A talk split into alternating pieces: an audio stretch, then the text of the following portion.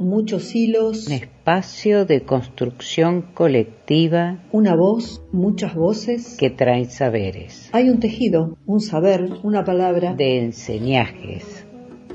Y queremos que el ovillo empiece a rodar. Somos un podcast independiente que teje, canta, cuenta historias de mujeres por mujeres. Soy Lili Rodríguez. Soy Fabi Cano. Soy Marcela Blanco y juntas, hacemos, las tejenderas. Podés escucharnos y seguirnos en Las Tejenderas Podcast por nuestras páginas de Facebook, Instagram, YouTube, Spotify y Google Podcast.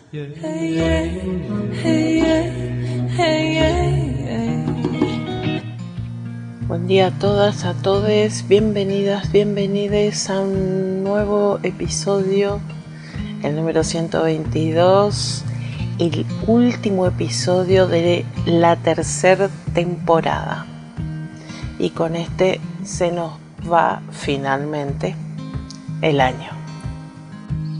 Ningún cepo puede torturar mi alma en libertad, pues detrás de este esqueleto mortal se teje uno de más valor.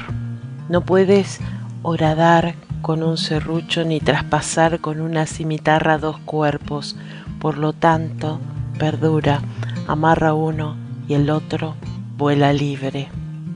Emily Dickinson. Bueno, y ahora vamos a escuchar una canción que se llama, que es muy conocida por nosotros seguro, que es Para la Libertad con letra, el poema es de Miguel Hernández y en la música de Serrat. Pero en esta versión participan Jairo y Baglietto, es una versión en vivo. Y bueno, seguramente que Facebook nos va a bloquear porque estamos pasando temas. Pero creo que en este fin de año nos lo merecemos. Así que, por favor, cuando pongan, pongan compartir rápido apenas salga así no nos bloquean tanto. Junte el alma su coraje y nunca mire hacia atrás. Brillará mejor la vida si brilla con libertad para la libertad, la libertad. Sangro, lucho y perdido para la libertad. Mis ojos y mis manos como un árbol carnal, generoso y cautivo. Doy a los cirujanos para la libertad. La libertad. Siento más corazones que arenas en mi pecho. Gané espumas mis penas y entro en los hospitales y entro en los algodones. Como en las azucenas. Porque donde unas cuentas vacías amanezcan, ella pondrá dos piedras de pura mirada. Y hará que nuevos brazos y nuevas piernas crezcan en la carne talada. Retoñarán aladas de sabias y otoño, reliquias de mi cuerpo que pierdo en cada vida como el árbol talado que retoño, aún tengo la vida para la libertad. Siento más corazones que arenas en mi pecho. Gané espumas mis venas y entro en los hospitales y entro en los algodones las azucenas. Porque donde unas cuencas vacías amanezcan, ella monta dos piedras de futura mirada y hará que nuevos brazos y nuevas piernas crezcan en la carne tarada.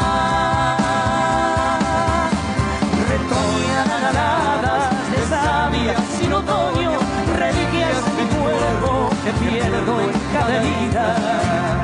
Porque soy como el árbol talado que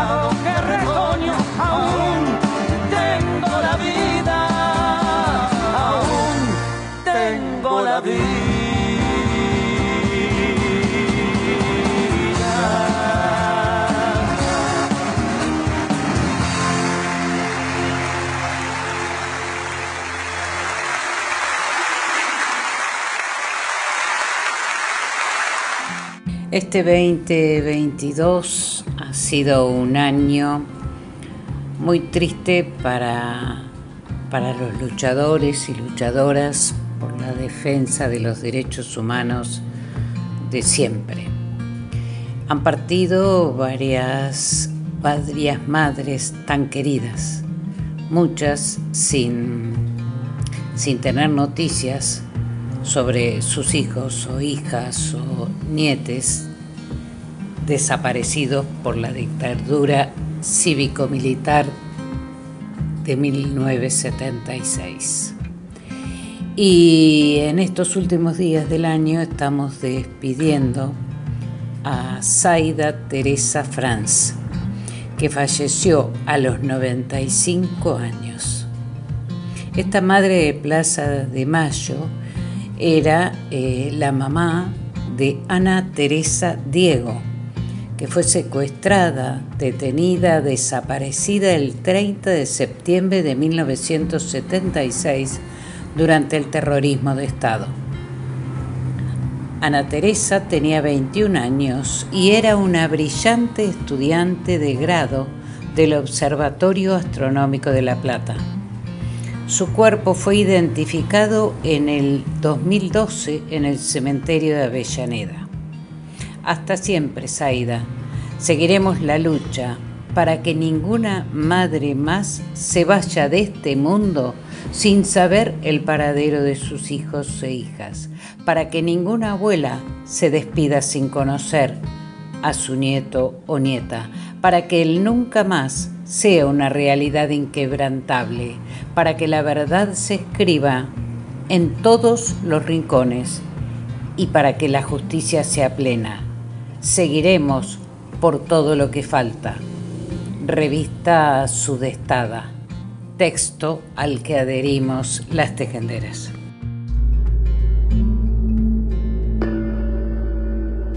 Liberté. Paul Eloard.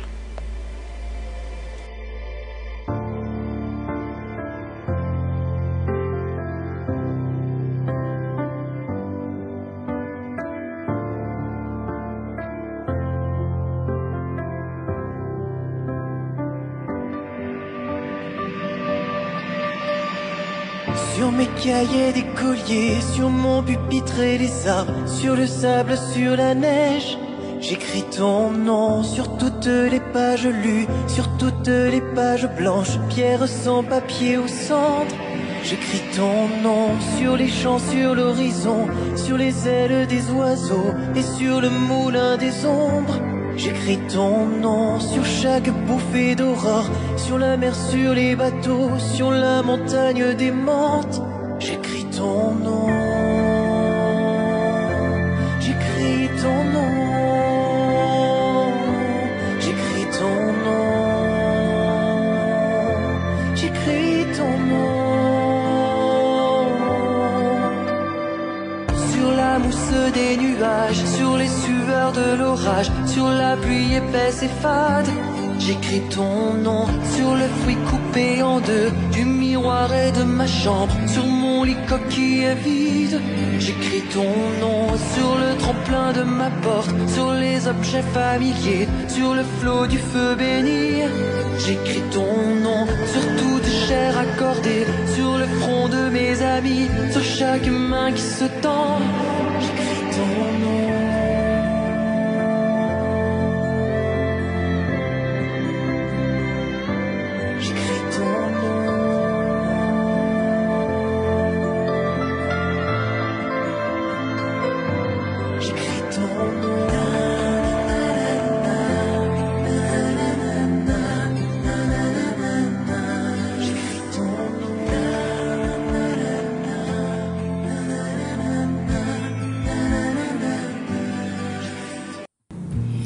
13 de diciembre se cumplieron 39 años del día en que a las 7 de la mañana y siendo el primer día hábil de la recuperación de la democracia, nos presentamos a hacer la denuncia ante la justicia penal por mi nieta Paula Logares, secuestrada en Montevideo, junto a sus padres Claudio Logares y Mónica Gripspon de Logares.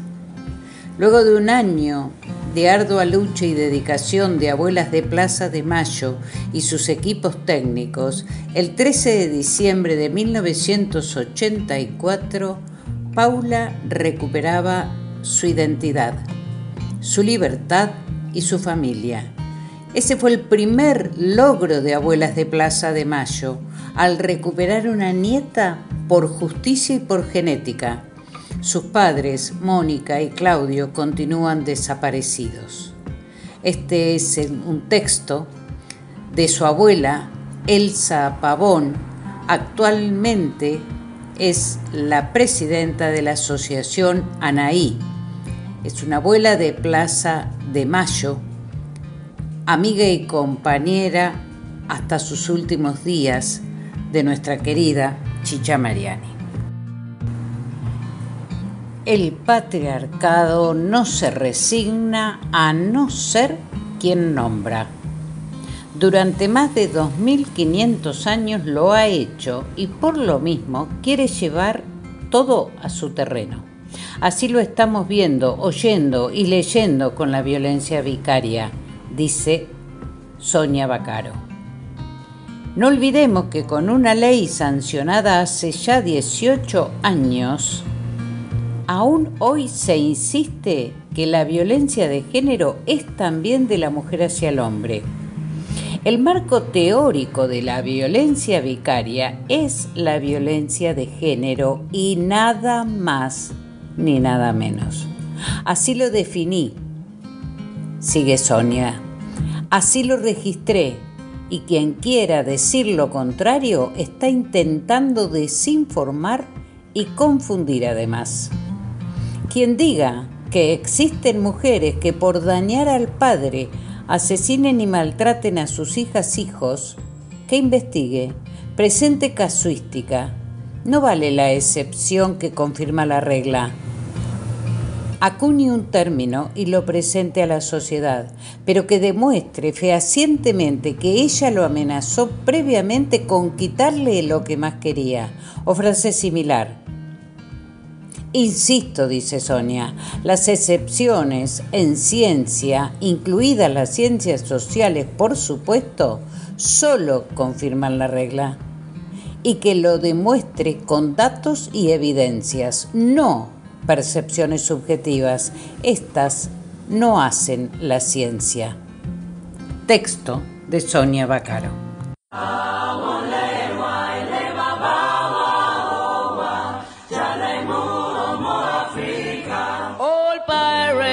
Yes, there by, sold I to the merchant ships.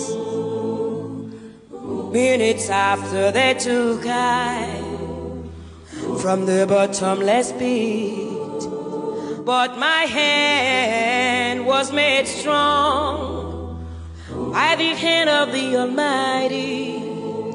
We forward in this generation triumphantly. Won't you help to sing these songs of freedom? Cause all I ever had, redemption song, redemption song. Emancipate yourselves from mental slavery. Our mind. Have no fear for atomic energy. Cause none of them can stop the time. Oh, how long shall they kill our prophets while we stand aside and look? Yes, some say it's just a part of it. We've got to fulfill the book. Whoa, won't you help to say? freedom was all I ever had. Redemption song. Redemption song. Redemption song. Esa libertad que soñamos. Quien dice sueño, dice mañana, quien dice espero, puede contar con esa luz que brilla en los ojos de los que esperan la claridad. Quien dice ofrezco y ofrece vida, se está ofreciendo a sí mismo un pan, un pan redondo como el futuro, como el que viene pujando ya. Parece ser que los tiempos cambian, parece ser que la vida va poquito a poco. Con la experiencia vamos haciendo esa libertad, esa libertad que soñamos, esa libertad que peleamos, esa libertad que esperamos, esa libertad que ganamos. Compañero, compañera, esa libertad, esa lluvia tierna cayendo sobre un pueblo nuevo creciendo, este continente y su sueño de integrar su tierra y su cielo. Compañero, compañera, esa libertad. A veces pienso que es imposible, a veces pienso que se podrá. El cóndor vuelve a pasar volando como un emblema de eternidad. Víctor Heredia. No, no, no nos moverán.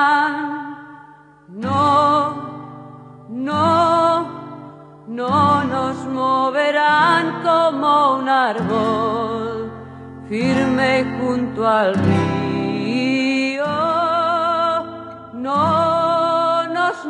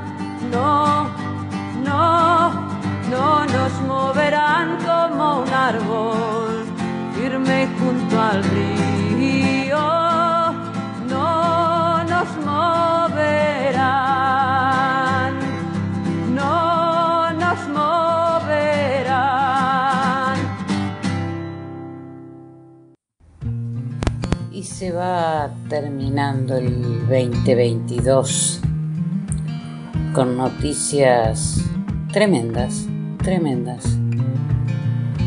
Aquí hay un artículo del diario Mendoza Today que dice funcionario de Santa Rosa fue denunciado por secuestrar a su propia hija para no pagar la cuota alimentaria. Se trata de Roberto Francisco Ortiz, director de salud, quien enfrenta serias acusaciones por parte de la madre de la pequeña. Una de las historias trágicas que dejará este 2022 es desconocida para la mayoría de los que leen estas líneas y acaso sea la historia más triste del año. Refiere al derrotero de una mujer cuya hija fue secuestrada por su expareja. así de un día para otro sin previo aviso y no solo eso, la justicia ha decidido darle la espalda porque el padre de la pequeña es un poderoso funcionario de Santa Rosa y maneja hilos de poder que pueden verse en sus propias redes sociales. Es un tipo bravo, denunciado por violencia de género y otras cuestiones acaso más graves, pero intocable al fin, como tantos intocables. Se llama Roberto Francisco Ortiz, repitámoslo, y ostenta el cargo de director de Salud y Medio Ambiente de Santa Rosa. También trabaja en otro nosocomio, el Arenas Rafo, del mismo departamento. Para no pagar la cuota alimentaria decidió secuestrar a su hija, dice Janet Molina esa pobre mujer a la cual le desgarraron el alma allá lejos y hace tiempo, la madre de la pequeña que fue secuestrada por este tipo sin alma. De manera sistemática y desde ya hace 14 años, Ortiz ejerce su violencia en todas sus formas, física, psicológica, económica, etc., no solo hacia mí, sino también hacia mis dos hijas, insiste la tribulada Janet. Y da algunos detalles. En abril del 2014 nace Sofía, hija que tenemos en común y a los pocos meses él desaparece de nuestras vidas evadiendo sus responsabilidades hacia ella, por lo que de manera judicial se me otorga el cuidado en su totalidad. Esto está comprobado por, eh, el diario en el 100% y consta el número de expediente. Sofía creció hasta sus siete años sin conocer a su papá. En diciembre del 2020, mediante una audiencia judicial, se le ordenó a Ortiz un acuerdo de vinculación con su hija que consta de dos horas los días viernes, el cual sigue vigente y al que desobedece cuando el 16 de marzo retira a Sofía de la escuela para trasladarla al departamento de Santa Rosa, modificando violentamente su centro de vida, insiste la pobre Janet y me obliga a otear otros dos expedientes. Allí aparece la situación denunciada con pelos y señales y lo que es más importante, con abundante prueba. Desde ese día Sofía no vuelve a su casa, fue ingresada a una escuela en dicho departamento de manera irregular y la mantienen aislada de todo vínculo familiar materno. Cabe mencionar que el señor es un funcionario público que abusa de su cargo para someter a la niña a pericias con profesionales que son sus propios empleados. Y agrega un dato muy inquietante. El día 25 de agosto también tuve que denunciarle, denunciarlo cuando violó la prohibición de acercamiento que me fue otorgada producto de sus agresiones físicas se insiste detrás del relato de Janet. Hay evidencia de todo tipo irrefutable, mucha de la cual están en los expedientes. No se trata solo de la pequeña Sofía.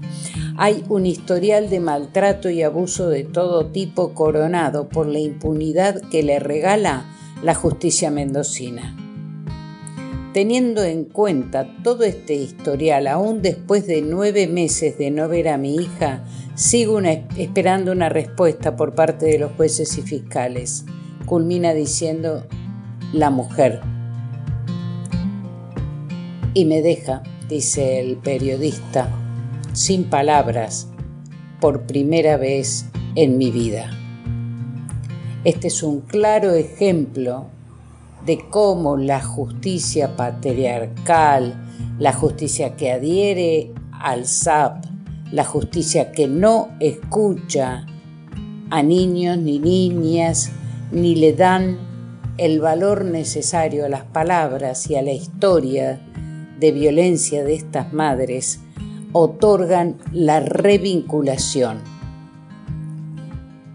revincular a un padre, entre comillas, biológico, eh, que no está dispuesto a paternar, es nuevamente revictimizar a esa niña obligándola a algo que ella no ha decidido y que lo más probable es que no quiera, en este caso, que ni siquiera conocía a este llamado padre de cartón.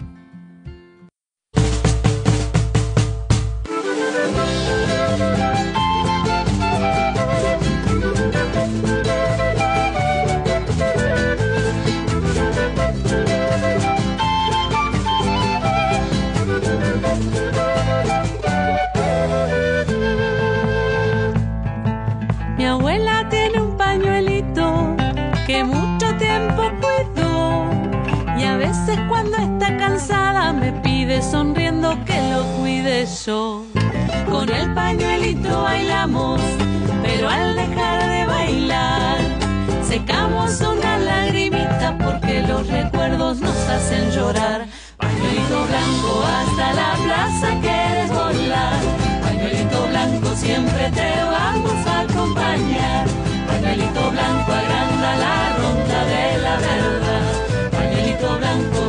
tu vuelo quiero cantar.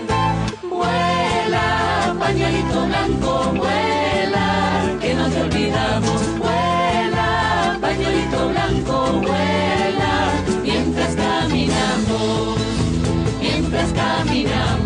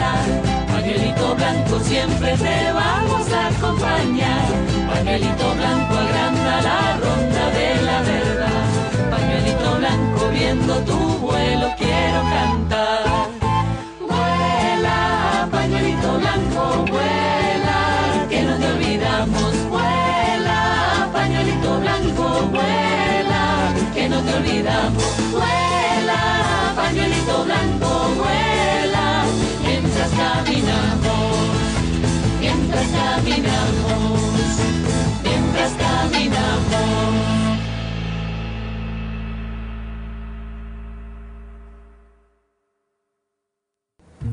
Dice muy bien Héctor Rodríguez. Cada vez que Abuelas de Plaza de Mayo saca una gacetilla de prensa anunciando la restitución de un nuevo nieto, a más de la mitad del país nos cambia de inmediato el humor, como si el propio aire que respiramos se volviera puro de golpe, como si la realidad nos besara a todos en la boca y ya no existiera la soberbia de la Corte Suprema, la impunidad de la derecha política o la inflación descontrolada. La noticia corre como reguero de pólvora, tal vez como ninguna otra en este país. Somos millones los que festejamos, envueltos en felicidad, como si ese nieto fuese nuestro, parido por muchos. Me pregunto si acaso no lo es en parte ¿Será que cada joven que recupera su identidad es un triunfo a la muerte, al olvido, una victoria de la memoria colectiva, porque se adueña de la verdad que le faltaba, nada menos? Resolvimos un nuevo caso y cerramos el 2022 con más verdad. Nos volvemos a encontrar para dar a conocer la resolución de un nuevo caso, el 132. Esta mañana, esta mañana, el Juzgado Federal número 1 de Tucumán confirmó al nieto 132 que no es hijo de la familia que lo crió como propio en Tucumán, dueña de una finca en la que trabajaba su madre, Mercedes del Valle Morales, detenida desaparecida en 1976 en la misma provincia. La causa seguirá abierta para continuar con la investigación sobre el papá del nuevo nieto. Acá, Juan.